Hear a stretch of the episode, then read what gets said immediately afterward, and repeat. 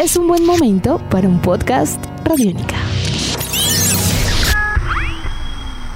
Podcast Radiónica.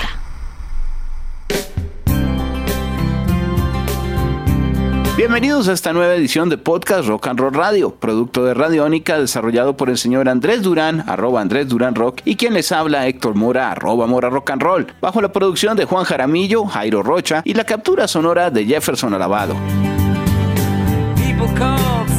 Dentro de las múltiples y polémicas formas de describir a Bob Dylan, podríamos decir que es un cantante, compositor icónico y vagabundo musical que saltó a la fama durante el resurgimiento del género folk de los años 60 en Estados Unidos hasta cambiar e impactar el mundo de la música en general. A menudo es considerado como uno de los mejores compositores y letristas de todos los tiempos. Claramente ha sido una figura importante en la cultura popular durante casi seis décadas. Sus valoradas letras incorporan una variedad de influencias políticas, sociales, filosóficas, literarias, desafiando y apelando a la idea de contracultura incluso en el ámbito pop. Con recientemente cumplidos 80 años, más de 40 álbumes en estudio y más de 105 millones de copias vendidas, su nombre sigue siendo un referente en el mundo de la música. Ha ganado 10 premios Grammy de 38 nominaciones. También recibió un premio Lifetime Achievement Award, un premio de la Academia y un premio Nobel de Literatura que aceptó de manera tardía 8 meses después de la entrega. Así que hoy en Podcast Rock and Roll Radio, 80 años de Bob Dylan. Eso y mucho más para los próximos minutos.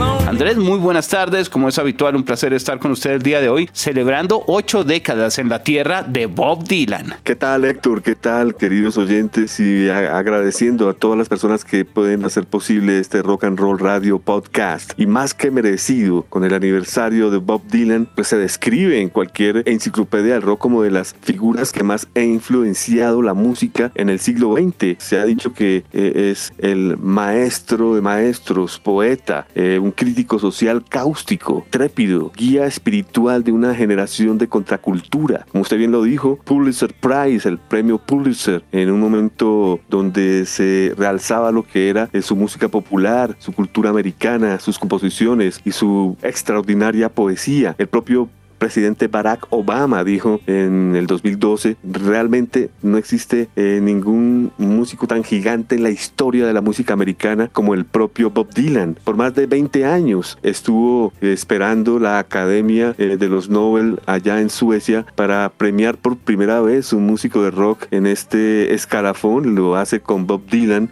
prácticamente es eh, algo fuera de serie. Recordemos que eh, Bob Dylan, como usted también viendo dice, eh, está catalogado en diferentes rankings como número uno. recordemos que la revista Rolling Stones dijo en el 2015 que Bob Dylan era el número uno entre 100 entre los más grandes compositores de todos los tiempos. La misma revista, en cuanto a canciones se refiere, nominó Like a Rolling Stone como la mejor canción de rock de todos los tiempos. Ha vendido más de 150 millones de copias en el mundo entero sus eh, mm, acordes nacieron con influencias de Woody Gutierrez, eh, gran eh, figura del folk, y el blues de Robert Johnson, como lo podremos connotar en sus primeros discos, pero con mucha ayuda de lo que sería el folk country de Hank Williams. Digamos, esos serían sus pilares para desarrollar paralelamente con su poesía. Tenemos que también no dejar por fuera, Héctor, que este señor, de alguna u otra manera, a través de, de sus líricas, ha dejado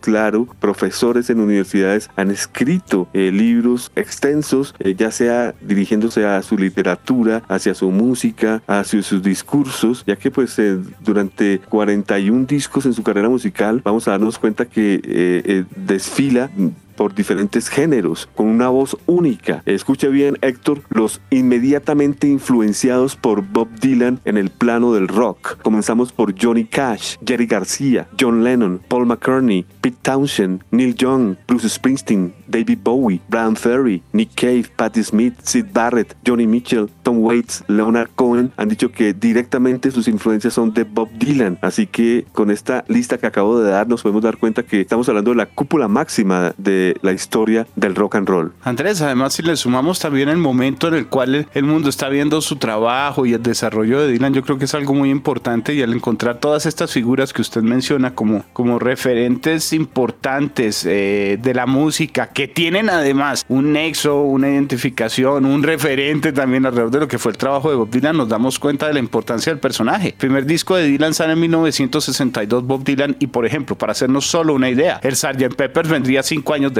Eh, entonces, eh, claro, y el boom de los Beatles. Entonces, estamos hablando incluso de una época, de un momento, de un resurgir que viene en los años 60 para el folk norteamericano que no hubiera sido posible sin el aporte de Dylan y que fue muy bien apreciado al otro lado del Atlántico también por los ingleses, como usted mencionó a varios ahorita. Yo, eh, era tan importante para los Beatles, Bob Dylan, ya que mencionó usted los Beatles, que cuando viajaron en el 65 por primera vez a Estados Unidos, pidieron a sus managers, a Brian Epstein, que los únicos eh, músicos que querían conocer a Elvis Presley y a Bob Dylan. Con Elvis Presley no les fue muy bien, con Bob Dylan fue todo fantástico. Así que eh, eh, es, claro que la historia nos dejará claro esto. Me encanta que hablemos sobre los discos, Héctor. ¿Qué, qué le parece si comenzamos a abordar su colección musical? Yo diría que el primer álbum que usted ha nombrado, el famoso Bob Dylan, Bob Dylan, que salió en 19 de marzo de 1962, fíjese ustedes de los pocos discos de Bob Dylan donde hay covers y covers de grandes bluesman como Jesse Führer, Booker White, Curtis Jones y Blind Lemon Jefferson. Ya para el segundo disco, para el famosísimo eh, The Freewheeling, eh, Bob Dylan 1963, ya no hay ningún cover, ya es él mismo haciendo la música que todos conocemos ya con su propiedad, con su, su propia influencia. Canciones como Blowing in the Wind llegaron a, destacar lo que era este, este ímpetu musical de Bob Dylan. Esto continuaría con el álbum The Times Are Changing de 1964, que continuaba con este ímpetu totalmente acústico. Acá no hay instrumentos eléctricos. La música de Bob Dylan, pese a que comenzó cuando ya se han inventado los instrumentos eléctricos, se basaba en, las partes, eh, eh, digamos, acústicas del folk. En, aquí encontramos canciones como The Times They Are Changing, canciones como The Ballads of Hollis Brown, importantísimas para esta época. Es más, vendría... Uh, perdón, es más un poco más, incluso ahí hay muchos elementos también de americana, de folk y de trova americana, de hecho. Sí, señor, tal cual. Incluso se siente para el siguiente también. Sí, totalmente, eso iba a decir. El Another Side of Bob Dylan de 64 también trae estos eh, eh, eh, ingredientes acústicos con excelentes canciones que van... no le puedo decir, Héctor, que en este disco hay tres o cuatro sencillos porque era tan impactante cada producción que lanzaba Bob Dylan que todas las canciones eran sencillos y en cualquier enciclopedia todos los discos tienen cinco estrellas. Así ah. que hay que, es más bien, haberlos escuchado para poder hacer este dictamen que estamos haciendo que, digamos, cerraría este esta, etapa acústica cuando lanza el álbum Bring It All Back Home, que es eh, para Bob Dylan su entrada a lo eléctrico, que pues fue tomado por muchos como una traición, ¿recuerda usted? Sí, claro, esto fue todo un, digamos, una crítica importante alrededor del artista, todo un dilema, la gente decía está traicionando la esencia folk americana country, que era muy fuerte en todo su trabajo anterior y reconocido a nivel lírico. Eh, de hecho, algunos álbumes, todo lo que viene a ser la producción de, justo el año anterior, porque son dos discos, que él presenta en el 64, como usted nos reseñaba, a la hora la verdad lo siente de uno un universo continuo, no hubo como rupturas tampoco en creación, mientras que ya con este trabajo sí encuentra uno una consolidación más hacia el blues, hacia una poesía americana obrera, con algo de surrealismo, algo un poquito más abstracto. Aquí es donde aparece el Subterranean Homesick Blues o el uh, Tomberry Man, eh, canciones de otro, de otro orden. Y, también me parece que el señor Dylan no fue tan radical, ya, si, ya que si usted analiza el álbum Héctor, ya que hay canciones muy eléctricas, también hay acústicas, así que no, no ha dejado desamparado todo lo que hizo. Eso lo refrendan canciones como Mr. Tambourine Man, ¿no? que es acústica, no es eléctrica, y está en este subterráneo Hopsick Blues. Así que yo diría que estos cinco primeros que acabamos de nombrar eh, son los acústicos y el beginning sería el inicio para dar paso al Highway 61 Revisited, que es el sexto álbum que yo lo asociaría con el Blonde on Blonde con el John Wesley Harding, con Nashville mm. Skyline e inclusive entraría ahí el décimo álbum Self Portrait. Pero bueno, hablemos de, del Highway, Héctor. Yo creo que este para mí es uno de los discos definitivos en la colección de Bob Dylan, no solo por la que Rolling Stone, que todos sabemos que es el éxito de éxitos, sino por eh, canciones rápidas como la que da título al álbum, el Highway 61 Revisited, y también canciones acústicas, Héctor. No abandona el, el folk, canciones como Desolation Road de 11 minutos, acústica que me parece increíblemente buena, canciones como The Ballad of a Tiny Man, eh, es excelente, el Tombstone Blues, una obra maestra diría yo este disco. No es la primera vez como usted menciona que aparecía Dylan con elementos eléctricos o con banda, porque en el anterior justamente lo mencionamos, había varios de estos temas, pero sí es el primer álbum completo que viene con toda la banda y en un sonido único, especial, ojo, sin dejar atrás su legado como usted bien menciona, ni su incursión en otros géneros, en, en ese sentido no hay cambios tan radicales, sino más bien complementos sonoros. Es un gran disco, una joya, el álbum solo complementaría, el título hace referencia a la autopista que conecta el lugar de nacimiento en Duluth con ciudades sureñas famosas del patrimonio musical como Nueva Orleans o San Luis.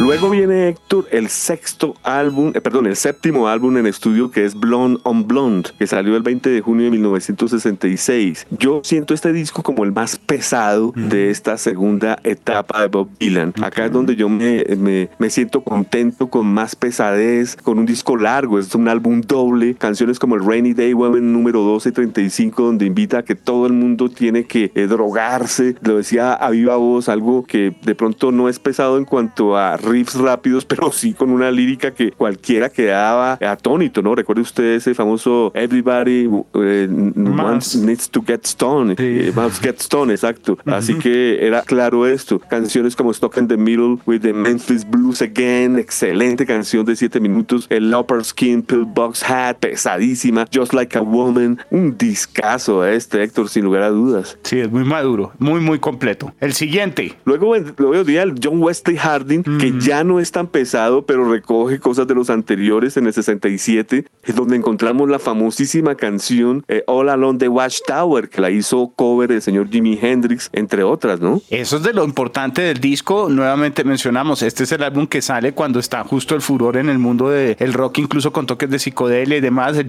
el Sgt. Peppers de los Beatles estaba en furor, hablamos del 67. Creo que su descripción es, es muy completa. Solo le, le sumaría algo que no tanto es con el elemento musical, porque aquí está el estilo de folk, de country, de todo lo que ha estado haciendo él un poco también igual, muy, muy consolidado, pero sí en visión, porque este es el famoso disco que aparece el primero, después del famoso accidente en moto del 66, que algunos dijeron incluso que no había sido cierto, que él se lo había inventado para crear otro misterio alrededor de su personaje, porque la gente no sabía si iba a volver o no. Sea falso o cierto, eh, el álbum sí cambia, hay un poco de toques introspectivos, hay como otra mirada, y aparece, comienza a aparecer influencia de la Biblia en algunas letras, ¿no? Sí, señor, comienzan a haber coqueteos bíblicos. Acá está la famosa balada de Frankie Lee y Judas Priest, ¿no? De donde toma la agrupación Judas Priest su nombre. Así que eh, hay varias acotaciones importantes de este John Wesley Hardling de 1967. Luego viene otra obra maestra, Héctor, que es el famoso Nashville Skyline, noveno álbum para Bob Dylan, donde vuelve al country. Ahí es un disco supremamente acústico, canciones como Lay Lay Delay, canciones como The Girl from Nothing Country, To Be Alone With You, eh, demuestran que eh, quería volver a ser parte de una escena country americana eh, con mucho éxito, este Nashville Skyline. No solamente en la música, que, que, tiene todo el aire country de principio a fin, sino también en su forma de cantar. Aquí comienza a, a acercarse un poquito a ese cantado un poco más suave, un poco más de murmullo que utiliza, pero adaptado al country además, porque ese estilo también luego lo encontraremos no necesariamente en country en su discografía, sino ya en otro tipo de temas. Pero aquí es donde comienza a aparecer ese, ese dulce cantar y murmullo eh, rural. Vamos ahora con el décimo álbum. Estamos llegando a la mitad de este podcast, ya que va a tener dos partes, Héctor, por su extensión. Y es el Self Portrait, que salió en junio de 1970. Vendría siendo el segundo álbum doble para Bob Dylan después del Blonde on Blonde. Eh, a diferencia del Blonde on Blonde, que era pesado y solo canciones de él, aquí hay de todo, Héctor. Aquí yo creo que está dividiendo eh, Bob Dylan dos historias, la, la acústica, la eléctrica, y aquí regresa a hacer covers, hace canciones tradicionales, hay blues, hay de todo. Yo creo que aquí comienza una nueva etapa de Bob Dylan. Yo no sé usted cómo la siente, el famoso eh, disco donde está un autorretrato de Bob Dylan a manera de óleo. Sí, eh, creo que es como un renacer, una nueva, un, ímpetu que tienen también. Es una nueva década, ¿no? Está comenzando 1970, vienen canciones con su participación en el Festival de la Isla de Wick también. Sí, creo que, que ahí trata de mostrarse como en otra faceta, también un poco más de conciertos grandes. Ahora nos damos cuenta que, por ejemplo, mucha esta aceptación era en territorio británico, ojo, donde le estaba yendo muy bien desde hace varios años. Totalmente cierto. Continuamos con el álbum número 11 de estudio llamado New Morning. Continúa eh, teniendo algo de country del Nashville, tiene también de todo un poco del self-portrait y canciones importantísimas como It's Not For You, que luego la haría cover el mismo George Harrison. Una, una bella muestra de variedad de este disco desde 1970. Luego vendría Pat Garrett and Billy the Kid. Este fue un experimento para Bob Dylan en, en, cuanto a cine se refiere. Esto fue la banda de la película que llevaba el mismo, mismo nombre, en el cual aparece el top hit Knocking on Heaven's Door, nada más y nada menos. Sí, señor. Película dirigida por Sam Peckinpah y protagonizada por James Coburn y Chris Christopherson. Un clásico, un western tema eh, muy especial alrededor de una película que es también de culto. Dylan aparece en la película haciendo el papel de alias. Sí, el actor. Luego vendría, luego vendría uno de los peores discos de Bob Dylan en su carrera, que se llama simplemente Dylan. Salió en noviembre de 1973. Es un disco flojo, es un disco que, eh, digamos, eh, no llevó eh, a, mucho, no, dio mucha radio, no dio mucho eco, pero pues bueno, está en su colección musical en noviembre 16 de 1973, de los discos menos ranqueados en la colección de Dylan, este decimotercero. Luego pasamos al decimocuarto que se llama Planet Waves, que salió en enero de 1974. Este disco viene ya con una, un grado de dificultad donde entran los músicos de la agrupación The Band, que pues ya habían hecho coqueteo. Recordemos que cuando The Band hizo su última presentación fue invitado Bob Dylan, quien había contratado a ellos para hacer su banda base para discos como este. Entonces aquí encontramos a, Rick Dan con el bajo, Levon Helm en la batería, a Gar Hudson en el teclado, a Robbie Robertson en la guitarra, etcétera. Así que digamos que esta es una, una nueva etapa, este 14 disco para Bob Dylan, que cerraría eh, con el Blood on the Tracks, sangre en las, eh, en, las vías, o, como diríamos, esto es como, la carrilera, como sangre en la carrilera. Sí, señor, el álbum número 15 en estudio para Bob Dylan, lanzado en enero de 1975, incluyendo eh, canciones bastante importantes como Meet Me in the Morning, un gran blues y digamos acá hay de todo un poco, acá hay acústico, acá hay blues, hay algo de eléctrico. Es un disco interesante, me, me parece una buena producción este decimoquinto álbum de Bob Dylan. Aquí siente uno que parece otro personaje, que es de las características que se tienen de pronto, no tratando de igualarlo con otros artistas donde sí había una reinversión de estética total y una, una nueva forma de verlos a nivel musical con otras figuras de la música, pero sí es cierto que el personaje como tal ha contado con varios impulsos. Yo siento que aquí viene uno, como usted dice, con una visión rara, un poco eh, también eh, maduro, pero es, es como si fuera un personaje que estuviera refrescado, un aire rebelde, no es hippie, es calmado, algo rural, como el poeta rural que ahora está en la ciudad y con los conflictos y los sueños, las expectativas propias de encontrarse en una sociedad urbana norteamericana, además dividida y marcada, Andrés, como lo era a mitad de los años 70. Él se vuelve un adulto allí muy fuerte y sus letras y su forma de pensar y demás cada vez cala más dentro de gente y públicos que están atentos a, querer valorar el trabajo lírico en muchos de las, de las propuestas artísticas.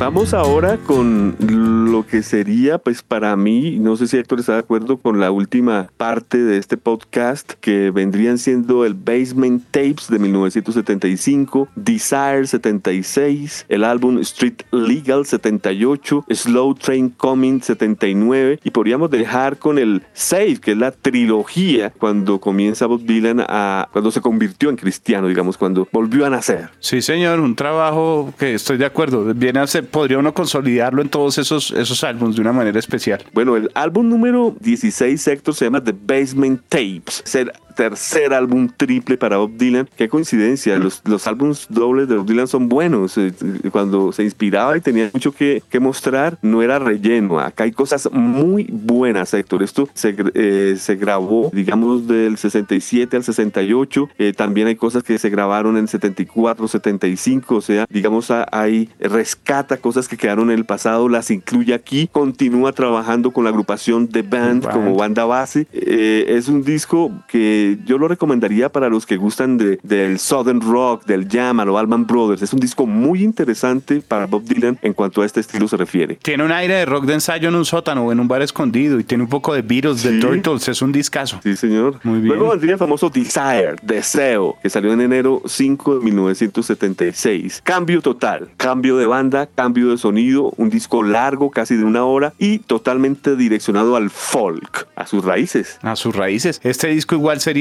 certificado número 3 a nivel de listados para álbums en el territorio británico, eh, un poquito más abajo en territorio norteamericano. Como, como, lo hemos visto, seguía siendo muy fuerte en Inglaterra. Luego vendría el álbum número 18 en el estudio Street Legal. Cambia aquí también, aquí ya es rock. Acá el folk, es un disco rockero, es un disco sólido de Santa Mónica. Aprovecho para decir que Bob Dylan vive en Suma Beach, ¿no? Arriba de, arriba de Santa Mónica está eh, eh, Malibu y arriba está Suma. Allá es donde vive feliz Bob Dylan, aunque pues tiene pues, diferentes eh, mansiones, me imagino, alrededor del mundo, pero ese es su lugar predilecto. Y allí fue grabado el Street Legal, Héctor, un disco largo, un, sí señor, un disco largo, 50 minutos, un disco rockero que trae canciones que a mí personalmente me gusta mucho como Changing of the Guards, New Pony, que lo hizo cover eh, el señor Jack White con eh, la agrupación Death Weather, ¿recuerda usted? Sí, que hace poco tuvimos la oportunidad de disfrutar ese tema también, claro. Sí, e, este disco me gusta. Yo creo que encontramos a un, Dylan rockero. Luego viene el famoso Slow Train Coming, Héctor, el álbum 19 para Bob Dylan, lanzado en agosto del 79, en plena época disco, donde acá se nota que no le importaba cinco a, Bob Dylan que estaba ocurriendo en la moda, porque pues con la primera canción del disco lo dice todo. Yo no sé si usted se recuerda ese gran éxito Got to Serve Somebody, una canción sota con buenos músicos, inclusive acá está Mark Knopfler de Dire Straits en la guitarra líder como invitado. Es un muy buen disco también, este Slow Train, Slow Train Coming de Bob Dylan. Es un álbum fabuloso, Andrés, y tienen toque de todas maneras a nivel general con lo que viene a ser ya la, aproximación y su conversión al cristianismo, viene a ser de estos primeros álbumes en los que ya abiertamente después del proceso aparecen una serie de dinámicas y con unos textos que igual no siente uno que invadan a nivel musical ni que sean opacados tampoco por una música, es un balance perfecto, es un discazo. Luego estarían replicando varios de estos temas junto a los Grateful Dead, ¿no? En, en Dylan, el famoso Dylan and the Dead, años después. Es un, es un gran disco. Gran disco. Oh. Gran disco. Héctor, y vuelvo a ocurrir lo mismo. Bob Dylan no es radical. Antes de lanzarse a la piscina del cristianismo, en este Slow Train, como usted bien lo dice, es un disco que está repartido en dos, ¿no? La parte de rock cristiano, la de blues rock y algo de algo de acústico. Así que dio gusto a sus eh, seguidores que venían con él y nos iba preparando para lo que vamos a decir como cierre, lo que sería la trilogía cristiana, Héctor, que comenzó con el álbum Saved.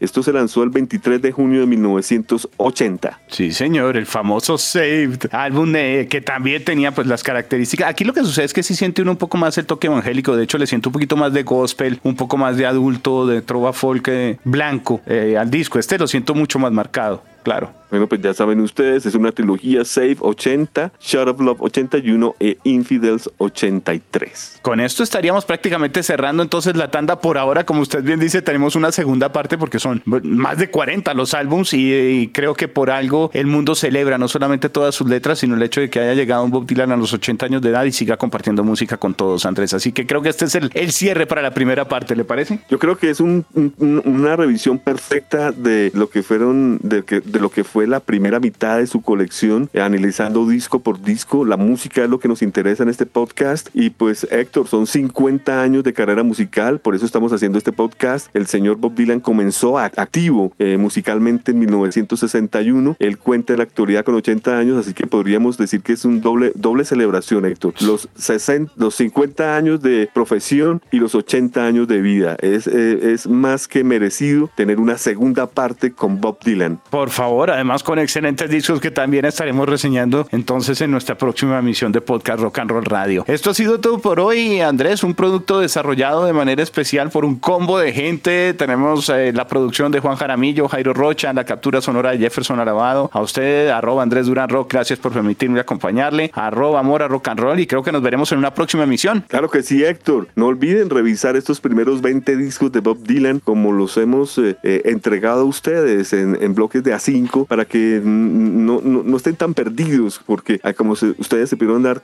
dar cuenta, hay muchos cambios a través de, de, los años y pues esto va a venir todavía mucho más eh, inspirador del 83 con el Infidels y cuando lleguemos al Rough and Roddy Ways del 2020. Nos veremos en una próxima ocasión.